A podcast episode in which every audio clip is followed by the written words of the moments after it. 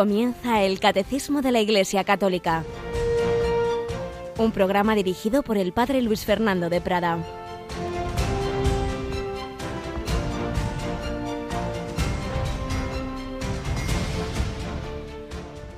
El Espíritu Santo vendrá sobre ti, y la fuerza del Altísimo te cubrirá con su sombra.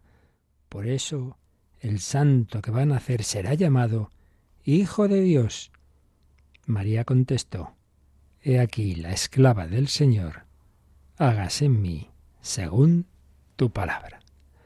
Alabado sean Jesús, María y José, muy buenos días en este martes 20 de diciembre, en esta última semana de Adviento en que ya cada día tiene esas lecturas propias, todos los años las mismas, porque con sencillez, como quien cuenta la cosa más normal del mundo, se nos va relatando los hechos centrales de la historia, bueno, los preparativos del hecho central de la historia, de la encarnación, del nacimiento de Jesús, que estamos a punto de celebrar. Pero Dios siempre pide colaboración y la principal colaboradora fue y es la Virgen María. Decimos la anunciación, propiamente anunciación fue lo que oíamos ayer a Zacarías. Oye, te anuncio que tu mujer va a dar a luz, bueno, que no le se lo creía al principio Zacarías. María no le anuncia, oye, que estás embarazada y que vas a... No, le pide el consentimiento. Y por eso el ángel no se va hasta que María responde. He aquí la esclava del Señor. Pues aquí tenemos el esquema, digamos, de toda vocación cristiana. Dios prepara, María no lo sabía, pero Dios la estaba preparando desde su concepción inmaculada, llena de gracia, para este momento. Dios prepara, Dios llama, normalmente a través de mediaciones, en este caso el ángel Gabriel, y a cada uno de nosotros, pues Dios ha servido de personas que nos han transmitido esa llamada de Dios en nuestra vida. Dios prepara, Dios llama, el hombre tiene miedo, ay, esto como es, esto me supera. No, tú fíate, el Espíritu Santo es quien lo hará, pero tú tienes que decir que sí, que te fías, te lanzas. María se fía, María se lanza, he aquí la esclava del Señor, y el resultado es una fecundidad absolutamente desproporcionada a las fuerzas humanas. Desde cuando una virgen puede concebir y sobre todo ser madre de Dios, eso es absolutamente superior a todo lo humano, pero María dijo que sí, lo demás lo hizo Dios. Pues también, si nosotros nos fiamos, nos abrimos al Señor, Dios hace maravillas. Dios actúa por encima de lo humano con tal de que el hombre se fíe de él. Pues también a ti y a mí nos pide el Señor colaboración, quiere encarnarse de otra manera espiritual en cada uno de nosotros para a través de nosotros llegar a los demás. Y esto también lo que ocurre en la radio. Constantemente ayer mismo recibíamos varios testimonios de personas nos decían es que Radio María es que es mi vida, ya se entiende, no es Radio María, sino que a través de Radio María, que hace algo así como el ángel Gabriel, llega la verdadera vida, la vida de Dios, el sentido de la vida, la esperanza, la compañía, lo que nos hace fecundos, también el dolor, lo que le da sentido, lo que nos hace madurar, lo que nos prepara para el cielo. Pues damos gracias al Señor, damos gracias a la Santísima Virgen María que dijo que sí, damos gracias a todos aquellos que han estado en este camino para que llegara a nosotros este anuncio y damos gracias también por esta radio que tiene esa preciosa labor de San Gabriel. No en vano, pues es también patrono de, de los periodistas, uno de los intercesores de los periodistas, porque él traía la buena noticia, la mejor noticia, que es lo que hace Radio María. Tantas malas noticias, tantas luchas, tantos gritos, tantas peleas.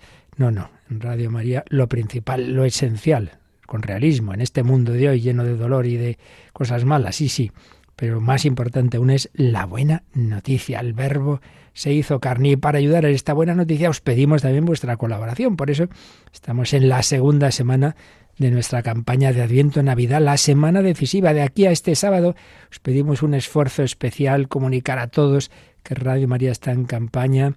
Pues lo vamos viendo, que muchos nos lo decís y lo comprobamos en las cuentas que los donativos son menores, son más pequeños que otros años por la situación de crisis, pero por eso mismo tienen que ser más personas aunque den menos donativos, son más, pues podremos seguir adelante, podremos, estoy seguro que este sábado tenemos ya el regalo de decir, ya está lo que necesitábamos para adquirir la frecuencia que podemos comprar en Zaragoza, un regalo a la Pilarica que estamos seguros que vamos a hacer porque tú esta semana vas a hacer lo posible porque vas a decírselo a muchos más.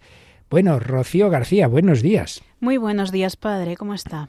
Bueno, Rocío, esta semana, el día, el sábado, Nochebuena, por la mañana, es 24, 24 de diciembre, pero todos los 24 además tenemos una misa muy especial, ¿verdad? Y no vamos a faltar precisamente día de Nochebuena. Tenemos pues esa Eucaristía que Radio María celebra cada mes por sus bienhechores. Va a ser a las 10 de la mañana, las 9 para nuestros oyentes canarios, desde aquí, desde los estudios de la capilla, la capilla de los estudios de Radio María.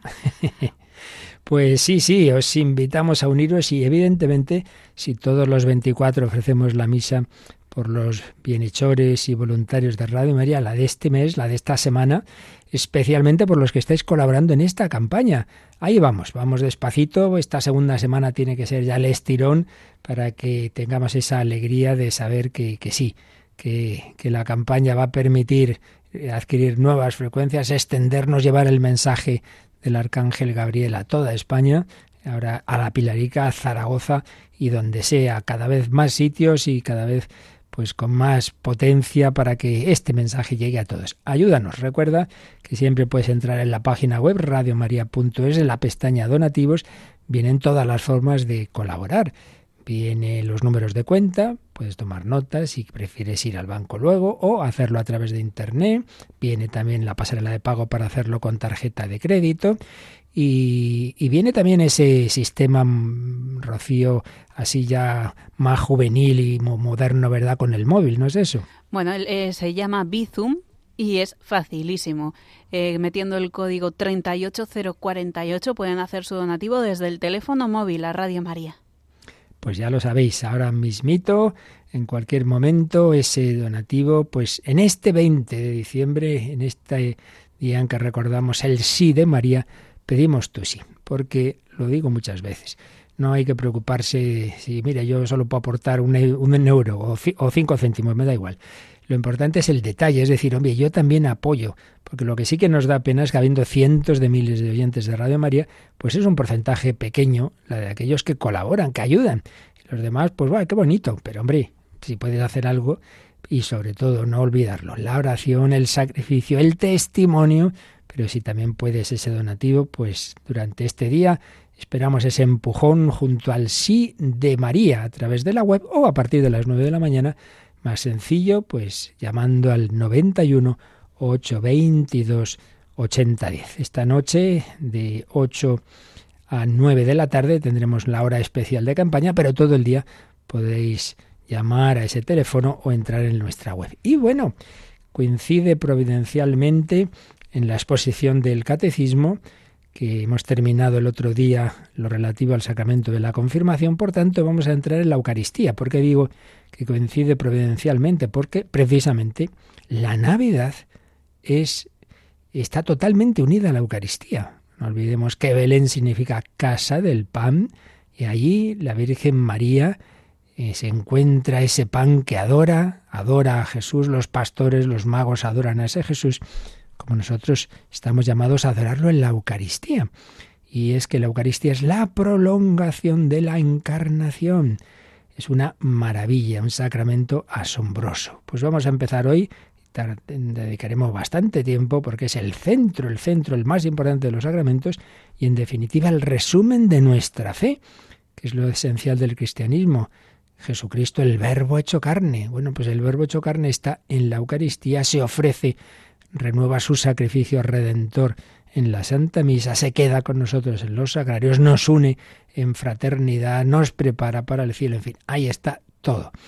Pues vamos a empezar hoy a tratarlo y también en los, artículos estos que estamos estos días leyendo de los muchísimos miles que dejó Martín Descalzo y vamos a leer en dos en dos días porque es un poco largo como contaba algo bonito a la vez que con su tono de cierta pena, pero siempre con la esperanza y alegría, algo de la Nochebuena, a la que nos estamos preparando. Pues vamos adelante en Radio María en este 20 de diciembre, bajo la mirada de María. El Verbo se hizo carne, ya dijo que sí, que también nosotros abramos la puerta de nuestro corazón, que también nosotros digamos que sí.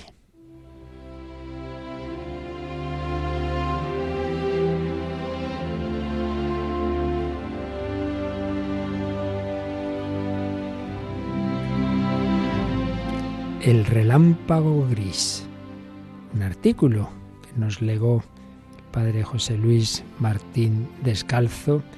Vamos a leerlo en dos días. Yo soy uno de esos pocos, entre interrogante, hombres afortunados en cuyas casas de niños se tomaba la Navidad radicalmente en serio. En serio, quiero decir, en un estallido de vida y de alegría. La Navidad era el centro hacia donde todo convergía, y medio año se dedicaba a su preparación, y el otro medio a su recuerdo, porque en esos días era como si a todos se nos multiplicase el alma, y cual si sólo en ellos se viviese de veras. Aún hoy estoy convencido de que si yo no me voy a morir hasta que me muera, porque la mayoría de la gente se muere muchos años antes de que les extiendan la partida de defunción, todo se debe a aquellos días en que me enseñaron a coger carrerilla en esto de vivir. Bonita metáfora. No me voy a morir hasta que me muera, ¿eh? ya vemos lo que quería decir. Que hay quien vive pero como muerto, sin esperanza, sin ilusión, arrastrándose, mientras que él hasta el final vivió con esperanza. La fuente de todo era mi madre. Ya sé que para todos los hombres su madre es un ser inigualable, pero es que la mía, mejor o peor que otras, no discuto, tenía algo que le reconocían todos los que tenían la suerte de tratar con ella. Estaba viva, estaba siempre viva. Era como si Dios le hubiera hecho el alma de puntas de alfileres, tenía el corazón siempre a punto, y jamás la vi sentarse en esos descansillos de vivir en que los hombres nos acurrucamos para dejarnos acariciar por la pereza o la amargura. Gracias a ella, la Navidad tenía en mi casa esos gramos de locura que ha de tener toda Navidad auténtica.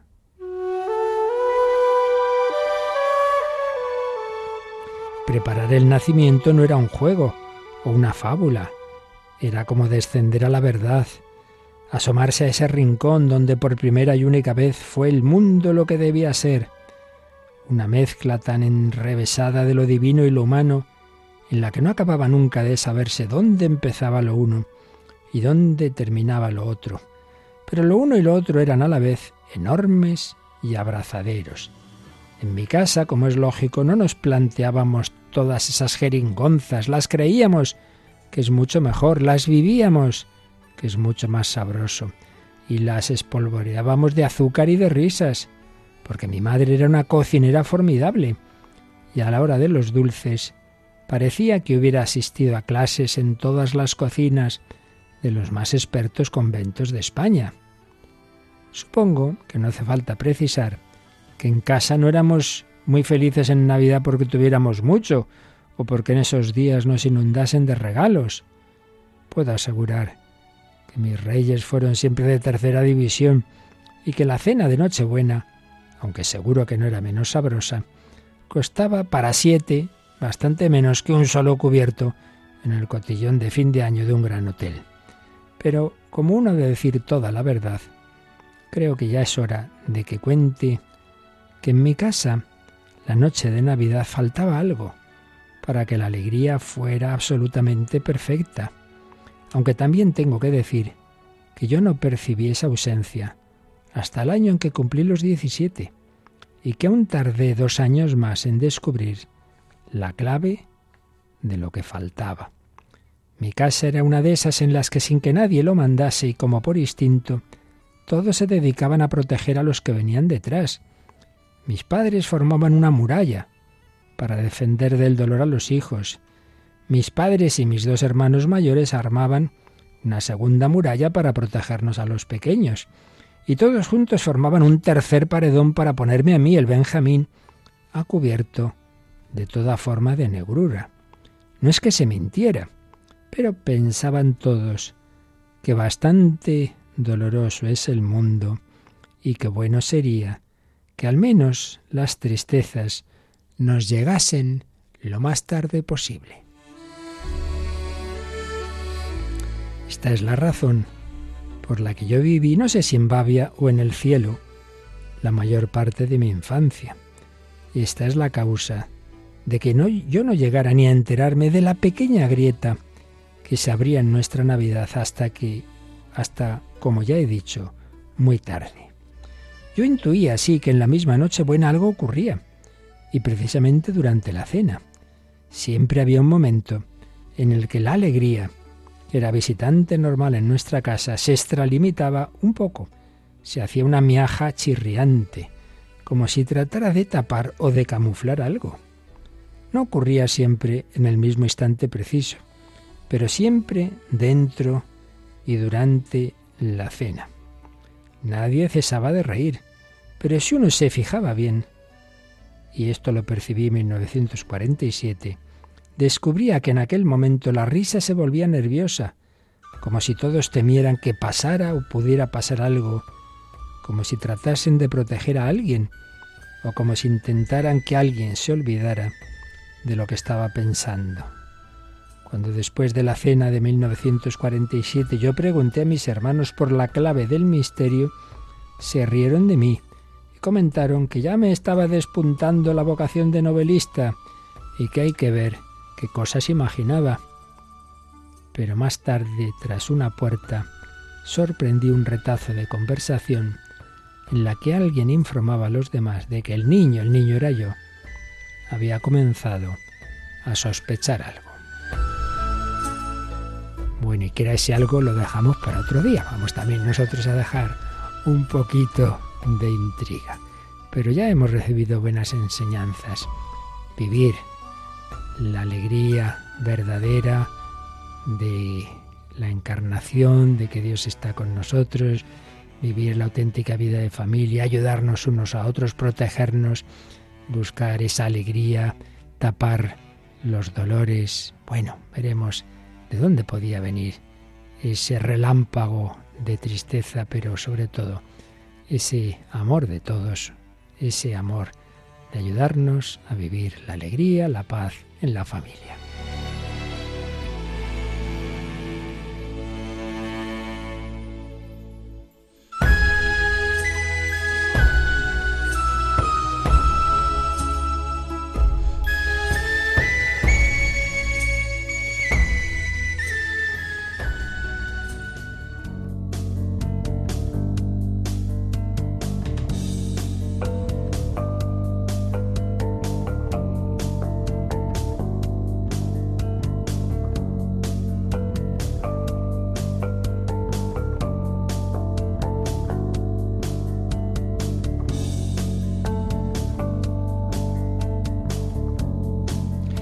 Bueno, pues entramos dentro de esta segunda parte del catecismo dedicada a la liturgia, dentro de su segunda sección dedicada a los sacramentos, tras haber tratado ampliamente del bautismo y la confirmación, vamos a tratar aún más ampliamente porque así lo merece el gran sacramento, el sacramento rey, la cima, la cumbre, el centro de todos ellos, la Eucaristía la Eucaristía.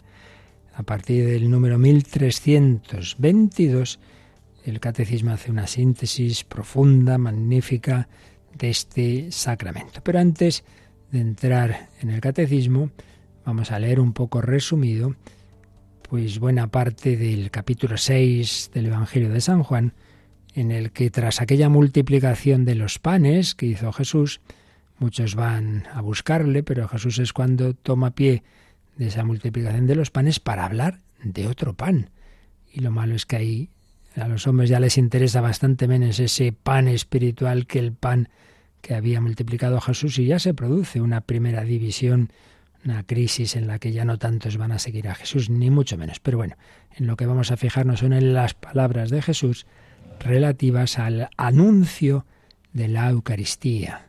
Jesús les dijo en ese diálogo, en esa en ese debate incluso y hasta discusión que tiene con un grupo de judíos. Trabajad no por el alimento que perece, sino por el alimento que perdura para la vida eterna, el que os dará el Hijo del Hombre, pues a éste lo ha sellado el Padre Dios. Todo esto tomemos lo que nos lo dice ahora Jesús a nosotros. Trabajad por el alimento que perdura para la vida eterna. Le replicaron, ¿qué signo haces tú para que veamos y creamos en ti cuál es tu obra? Nuestros padres comieron el maná en el desierto, como está escrito, pan del cielo les dio a comer. Le dice, hombre, si tú eres verdadero enviado de Dios, pues demuéstranoslo como lo hizo Moisés, que, que consiguió del cielo el maná. Jesús le replicó, En verdad, en verdad os digo, no fue Moisés quien nos dio pan del cielo, sino que es mi Padre, el que os da el verdadero pan del cielo. Porque el pan de Dios es el que baja del cielo y da vida al mundo. La Eucaristía es como renovar la encarnación. El pan de Dios es el que baja del cielo y da vida al mundo.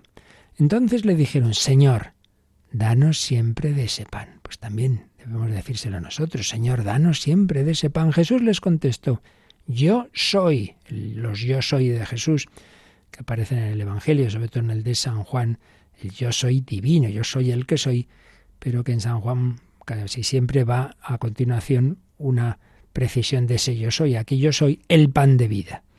Yo soy el pan de vida. El que viene a mí no tendrá hambre y el que cree en mí no tendrá sed jamás.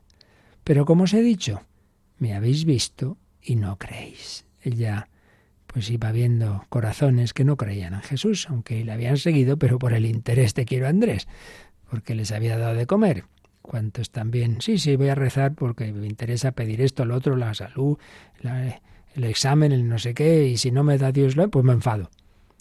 Los judíos murmuraban de él porque había dicho, yo soy el pan bajado del cielo, y decían, ¿no es este Jesús, el hijo de José? ¿No conocemos a su padre y a su madre? Claro, pensaban que era pues uno más, hijo de María y José. ¿Cómo dice ahora que ha bajado del cielo? Jesús tomó la palabra y les dijo, no critiquéis. Nadie puede venir a mí si no lo atrae el Padre que me ha enviado, y yo lo resucitaré en el último día. Uno no cree Jesús por meros razonamientos, necesita ese don de la fe, es lo que aquí dice Jesús, si no lo atrae el Padre. El Señor quiere tocar nuestro corazón, atraernos hacia Jesús. Luego hace falta que uno siga esa atracción, claro. En verdad, en verdad os digo, el que cree tiene vida eterna. A veces creemos que vida eterna es solo lo que hay después de la muerte. No, no, la vida eterna es ya Dios en mí, aquí. Por eso dice el que cree tiene ya aquí, tiene vida eterna. Yo soy el pan de la vida. Yo soy el pan de la vida. Vuestros padres comieron en el desierto el maná y murieron. En cambio, este es el pan que baja del cielo, para que el hombre coma de él y no muera. Yo soy el pan vivo que ha bajado del cielo. El que coma de este pan vivirá para siempre. Y el pan que yo daré es mi carne por la vida del mundo. Menudo párrafo. Jesús es el pan que nos da la vida eterna, porque el que tiene ya la vida eterna, como os digo, ya es la vida divina aquí, esa vida va a durar siempre. Sí, morirá físicamente, pero su alma unida a Dios va por vivir, va a encontrarse con Dios. Por tanto, no es muerte, es traslado de casa, es dejar temporalmente hasta la resurrección, dejar el cuerpo, pero pero seguir vivo y además de la mejor manera, de la mano del Señor y ya al que aquí hemos tenido dentro en la oscuridad verlo cara a cara. Yo soy el pan vivo que ha bajado del cielo, el que coma de este pan vivirá para siempre. Y el pan que yo daré es mi carne por la vida del mundo. Y aquí, como ya veremos en su momento, está implícito no solamente la presencia de Jesús, sino su sacrificio, mi carne por la vida del mundo. Ese cuerpo de Cristo iba a ser cuerpo entregado, sangre derramada para el perdón de los pecados. Disputaban los judíos entre sí, ¿cómo puede éste darnos a comer su carne? Pero bueno, lo entienden en plan material, en plan antropófago. Entonces Jesús les dijo, en verdad, en verdad os digo, si no coméis la carne del Hijo del Hombre y no bebéis su sangre, no tenéis vida en vosotros. Cuando ve que empiezan a decir no puede ser, no dice, bueno, bueno, en fin, a ver si eh, no, no lo toméis en serio. No, no, Jesús repite lo mismo, vuelve a insistir. No, no, no cambia las palabras para que le acepten, si no coméis la carne del Hijo del Hombre. Además, un verbo usado es si no masticáis, algo muy realista, si no coméis la carne del Hijo del Hombre y no bebéis su sangre, no tenéis vida en vosotros. El que come mi carne y bebe mi sangre tiene vida eterna y yo lo resucitaré en el último día. Por un lado, lo que os digo, la vida eterna del alma, pero por otro lado ese mismo cuerpo que ha recibido el cuerpo de Cristo un día resucitará. Mi carne es verdadera comida y mi sangre es verdadera bebida. El que come mi carne y bebe mi sangre habita en mí y yo en él. Como el Padre que vive me ha enviado y yo vivo por el Padre, Así del mismo modo el que me come vivirá por mí. Este es el pan que ha bajado del cielo, no como el de vuestros padres que lo comieron y murieron. El que come este pan vivirá para siempre. Qué maravilla, ¿eh? Qué pan. Aquí lo que la humanidad ha buscado siempre, un, remedio de inmortalidad, la, la llave de una vida eterna existe. Desde entonces, sin embargo, muchos discípulos se echaron atrás y no volvieron a ir con él. Bueno, este ya no es lo que esperábamos, creíamos que nos iba a solucionar la vida, darnos de comer, echar a los romanos, una vida muy cómoda, bienestar, y nos empieza a hablar aquí de vida eterna, de alimento espiritual. Dejaron de ir con él, como tantos pierden la fe, que se alejan de Dios, que ya no les interesa. Entonces Jesús les dijo a los doce, ¿también vosotros queréis marcharos? Simón Pedro le contestó, Señor, ¿a quién vamos a acudir? Tú tienes palabras de vida eterna. Nosotros creemos y sabemos que tú eres el santo de Dios. Pobre Simón Pedro no había entendido tampoco gran cosa, por no decir nada de este discurso, pero su corazón le decía, que ahí estaba la verdad. Tú tienes palabras de vida eterna. Nadie ha hablado como Jesús. Yo no lo entiendo, soy un ceporro, pero, pero sé que lo que dice Jesús es verdad. Creemos en ti, creemos y sabemos que tú eres el Santo de Dios. Como en otro momento dirá, tú eres el Mesías, el Hijo de Dios vivo. Pues ya, ya nos explicarás esto que nos has dicho de la Eucaristía, no lo entiendo, pero me fío de ti. Pues eso es la fe, no es entender, es fiarse. Bueno, pues una buena introducción para este sacramento de la Eucaristía. Vamos a quedarnos escuchando un cántico eucarístico y dando gracias a Dios por él.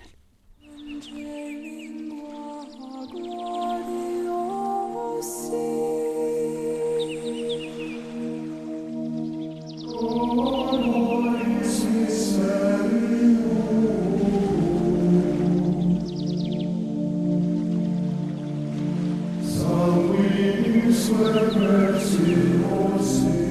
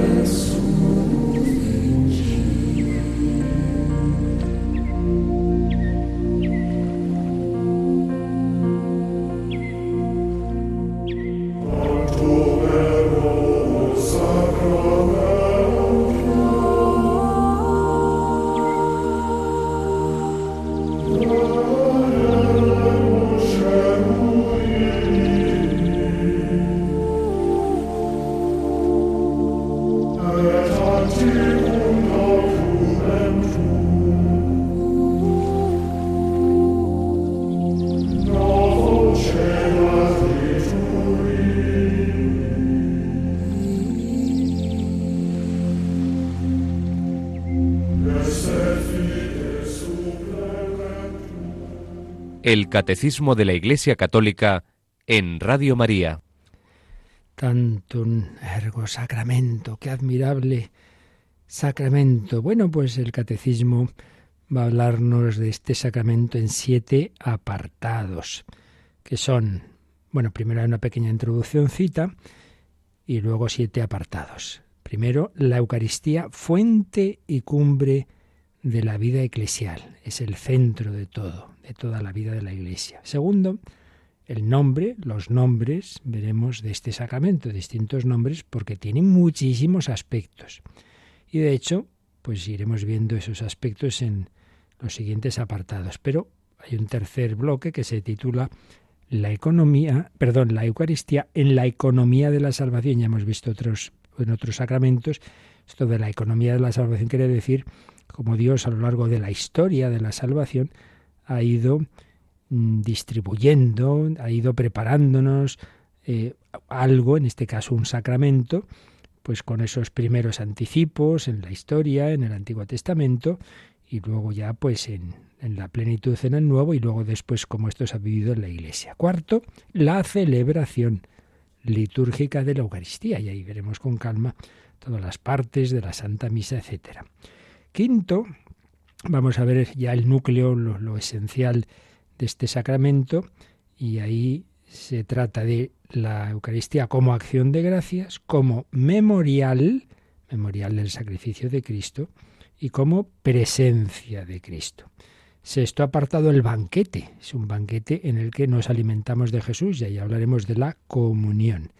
Y finalmente la Eucaristía piñus future gloria en latín, es decir, prenda de la vida eterna. Vamos a ver a través de una obra de Monseñor José Rico Pavés, que entre sus muchos temas tratados a fondo está este de los sacramentos de la iniciación y concretamente de la Eucaristía, como explica un poco los puntos ya con un, un poquito un poquito de detalle, aunque luego ya ya digo, esto es lo que iremos viendo con calma, pero bueno, ya como una visión de conjunto de lo esencial que el propio catecismo nos va a ir enseñando en estos apartados que acabo de enunciar.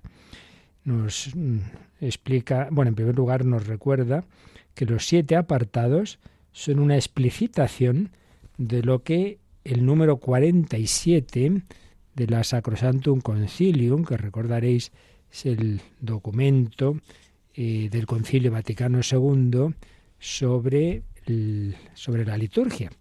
Y veremos enseguida, el próximo día ya, que en el segundo número de este, sacramento, el 1323, está citado ese, eh, eh, este número 47 de la Sacrosantum Concilio, un número precioso donde se hace una síntesis de lo que es la Eucaristía. Ya lo veremos.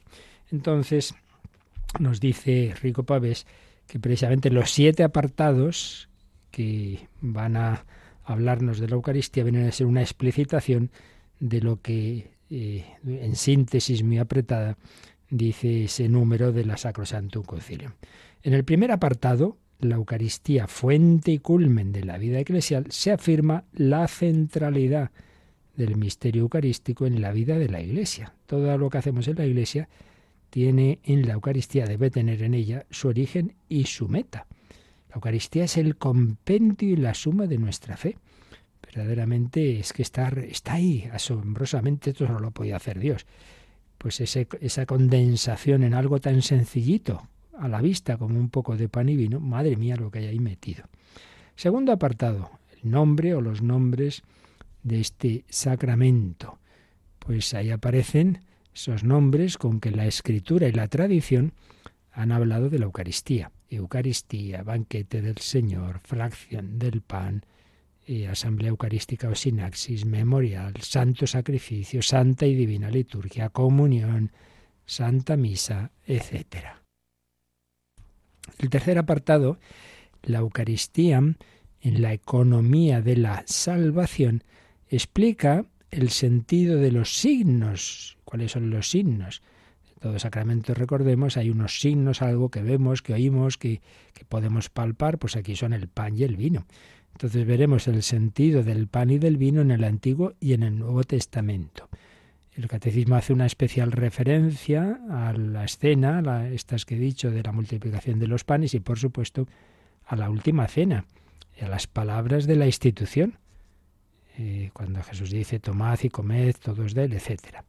Y al cumplimiento por parte de la Iglesia naciente de ese mandato del Señor, haced esto en conmemoración mía.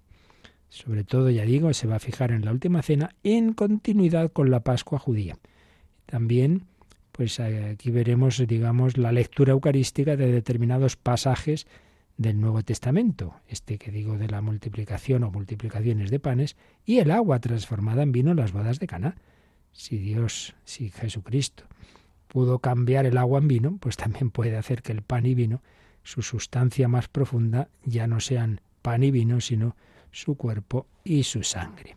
La institución de la Eucaristía pide ser comprendida en el contexto global de la vida, muerte y resurrección de Jesús. Cuarto apartado.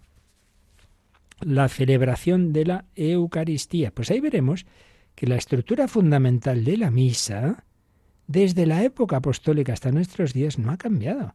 Y de hecho, vamos a partir de una extensa cita de San Justino que nos cuenta allí ya, pues en ese principio de, la historia de la Iglesia, siglo segundo, nos cuenta cómo celebraban la, Eucaristía y dice, bueno, pues muy parecido, claro, con, siempre con dos grandes platos, dos grandes momentos, la liturgia de la palabra, lectura, homilía, oración universal, y segundo plato, la liturgia propiamente eucarística, ofertorio, plegaria eucarística y comunión, con especial atención a la anáfora, eh, donde está el prefacio, la epíclesis, relato de la institución, anánesis, intercesiones.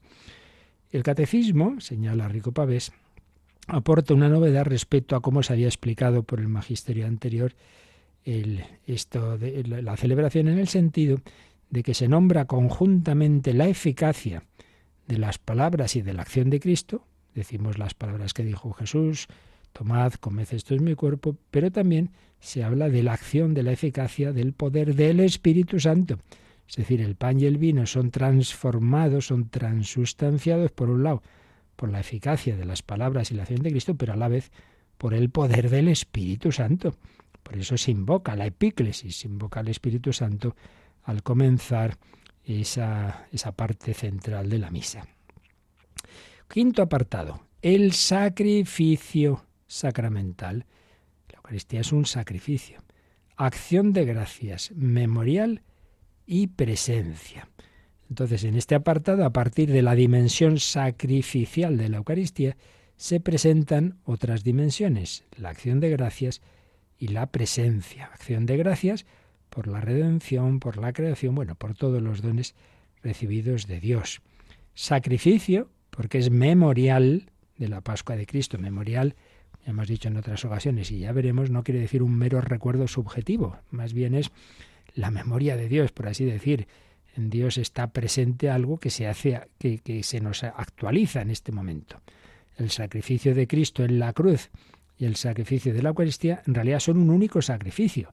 Es verdad, históricamente, cruentamente ocurrió en un determinado momento, pero lo esencial de lo que ocurría ahí, el corazón con el que Cristo lo vivía, se actualiza en la Santa Misa. Entonces nos explicará el catecismo que la Eucaristía es sacrificio fundamentalmente por tres razones, que va a tomar de, de dos concilios, sobre todo de Trento, dice sacrificio porque representa el sacrificio de la cruz, lenguaje de Trento. Pero ojo, representa no en el sentido de un teatro, fulanito representa tal personaje, sino en el sentido de hace presente de nuevo. La Eucaristía hace presente de nuevo el sacrificio de la cruz. Segunda razón, la Eucaristía es memorial de ese sacrificio. En cambio, esta expresión memorial es lenguaje del Vaticano II. Y tercero, la Eucaristía es el sacrificio de la cruz porque aplica su fruto. Y aquí de nuevo esto está en Trento. Aplica los frutos de ese sacrificio. Pero Vaticano II, y concretamente aquí el catecismo, que es el catecismo, digamos, del Vaticano II, va a añadir un matiz que no estaba antes tan presente, porque la, reflexión de la Iglesia siempre va en continuidad, nunca hay contradicción en lo esencial, pero sí que hay profundización y ir viendo aspectos que, antes podían estar más oscuros o más implícitos. ¿no? Entonces aquí el aspecto que se ha desarrollado últimamente más es que este sacrificio es sacrificio de la Iglesia, la dimensión eclesial de la Eucaristía. Y luego el otro aspecto del que se habla aquí es la presencia real. Acabada la misa, Jesús sigue presente en esas especies que se guardan en el sagrario. Es una presencia singular, porque es verdadera, real y sustancial. Sexto apartado, el banquete pascual. Y aquí se va a tratar de otra dimensión, la dimensión de la Eucaristía en cuanto que es, un convite, no, no es tú y yo, no, no. El Señor invita a un convite ¿Y qué se come en este convite? Pues a Jesucristo. Y por eso aquí se va a hablar de la comunión, la comunión. Por tanto, complementariedad entre el aspecto de banquete y el de sacrificio. Y fijaos en este detalle, ¿no? ¿Dónde se celebra la misa? En un altar. Bueno, pues el altar implica los dos aspectos. Es el altar del sacrificio y es mesa del Señor. Es mesa en la cual pues vamos a compartir el alimento que es el propio Jesucristo.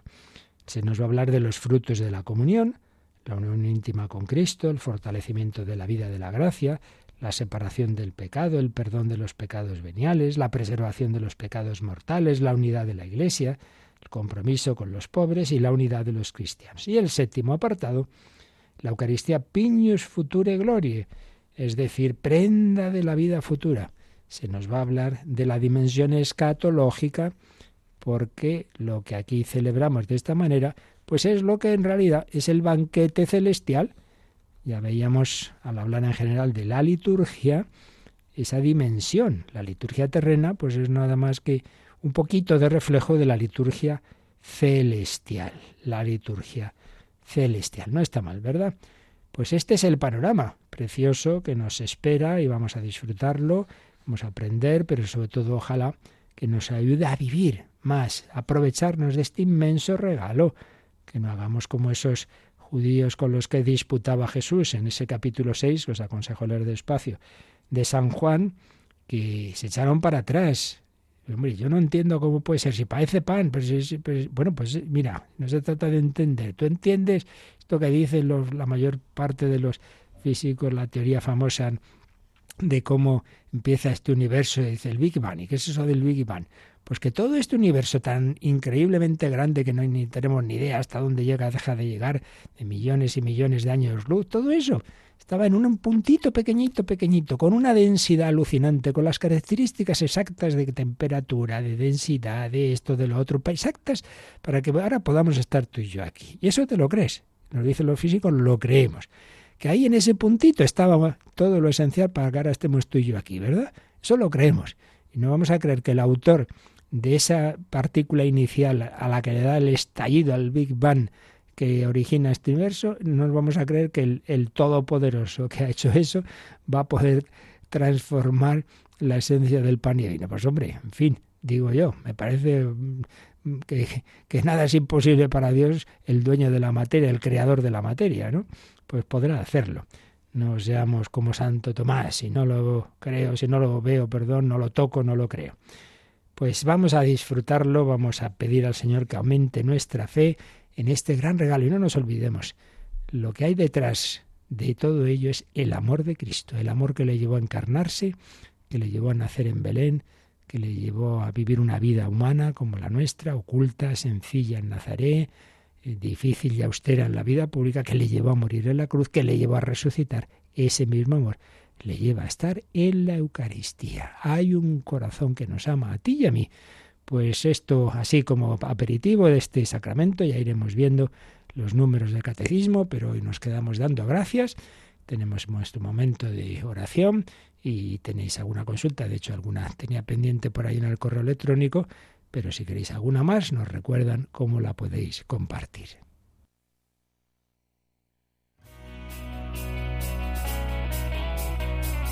Participa en el programa con tus preguntas y dudas. Llama al 91005 9419. 91005 9419. Puedes escribir un mail a catecismo arroba o escribirnos un mensaje al teléfono de WhatsApp 668 594 383 668 594 383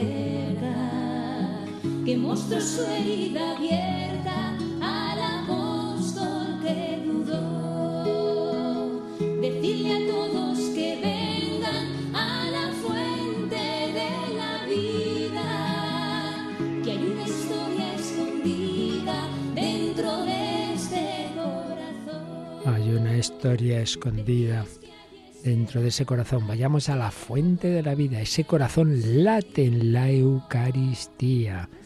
Ahí está Jesús, ahí está Él. Acude al sagrario, busca a Cristo. ¿Dónde está Señor Dios mío? Te busco. Bueno, pásate ratitos ahí, antes, ya verás, ya verás cómo descubres esa presencia.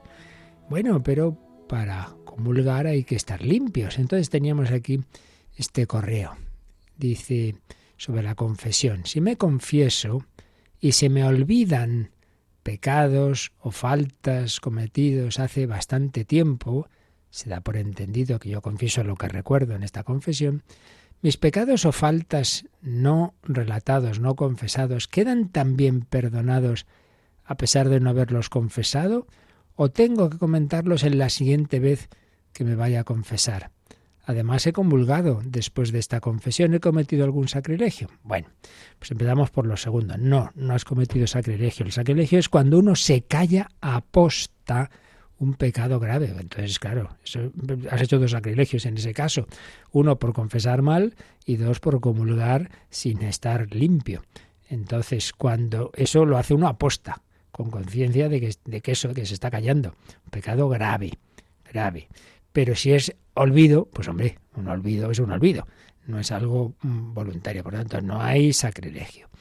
Pero segunda pregunta, dice, ¿quedan perdonados? A ver, ¿quedan perdonados? Sí, implícitamente, porque Dios no pide imposible. Entonces, si uno ha hecho un examen de conciencia bien, pero no se ha acordado, pues en general Dios perdona todo lo que tú en ese momento estás queriendo confesar algo que, que no te has callado, sino que bueno, se te olvida. Ahora bien, eso no quita que la siguiente vez que te confieses, aunque entre tanto tú puedes comulgar porque eso no ha habido mala voluntad, pero sin que sea imprescindible, no voy corriendo, voy corriendo a confesar.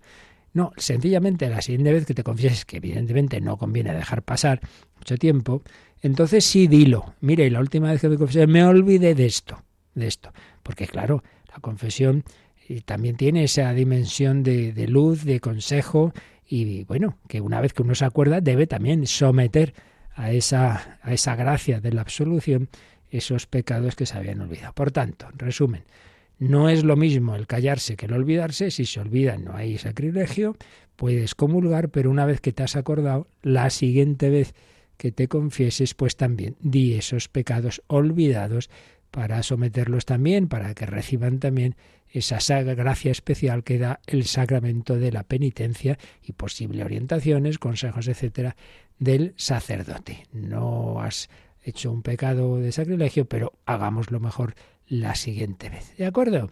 Pues nada, ahí lo dejamos, no sin recordar que dentro de cinco minutos a las nueve ya se abren nuestras, nuestros buenos voluntarios que se meten una paliza tremenda en la campaña de Navidad. Ahí estará al teléfono para poder recibir esas llamadas vuestras y os pedimos ese, ese empujón fuerte, especialmente en esta semana. Es la semana clave de la campaña de Navidad y os pedimos que para este sábado, Nochebuena, que tendremos esa misa que ofreceremos por todos los bienhechores de la campaña, en ese día precioso 24 de diciembre a las 10 de la mañana la Santa Misa, que para ese día pues hayamos preparado ese Belén, ese, esa cuna al Niño Jesús también pues a través de, esta radio, que con vuestra ayuda, vuestras oraciones, vuestro apostolado, vuestros donativos, será como el arcángel Gabriel que lleve a muchos, a muchos, a muchos que necesitan esa buena noticia, esa noticia la fundamental de la historia, que Dios entra en nuestra vida, que quiere darle sentido, que quiere sanarnos de nuestras heridas, perdonar nuestros pecados, llevarnos a la vida eterna. Pues a partir de las nueve, ya en este momento, yo veo que ya se abre el teléfono el 91 822 8010. Puedes hacer tu donativo, no lo dejes pasar esta semana clave, ese regalo a la Virgen del Pilar, porque tenemos esa oportunidad de comprar una frecuencia cara, carilla, en Zaragoza, pero vale la pena para la Pilarica que tengamos ya ahí una buena frecuencia, depende de ti. 91 822 8010 o a través de nuestra página web radiomaria.es, la pestaña donativos, ahí vienen todas las formas de colaborar. Y recordamos también, para este tiempo de regalos, podéis pedir cualquier recopilatorio de los muchos que hemos ido preparando en Radio María, que los tenéis en la pestaña Pedidos de programas. Pedimos al Señor su bendición para vivir este día como María, abiertos a la gracia de Dios. La bendición de Dios Todopoderoso, Padre, Hijo y Espíritu Santo, descienda sobre vosotros. Alabado sea Jesucristo.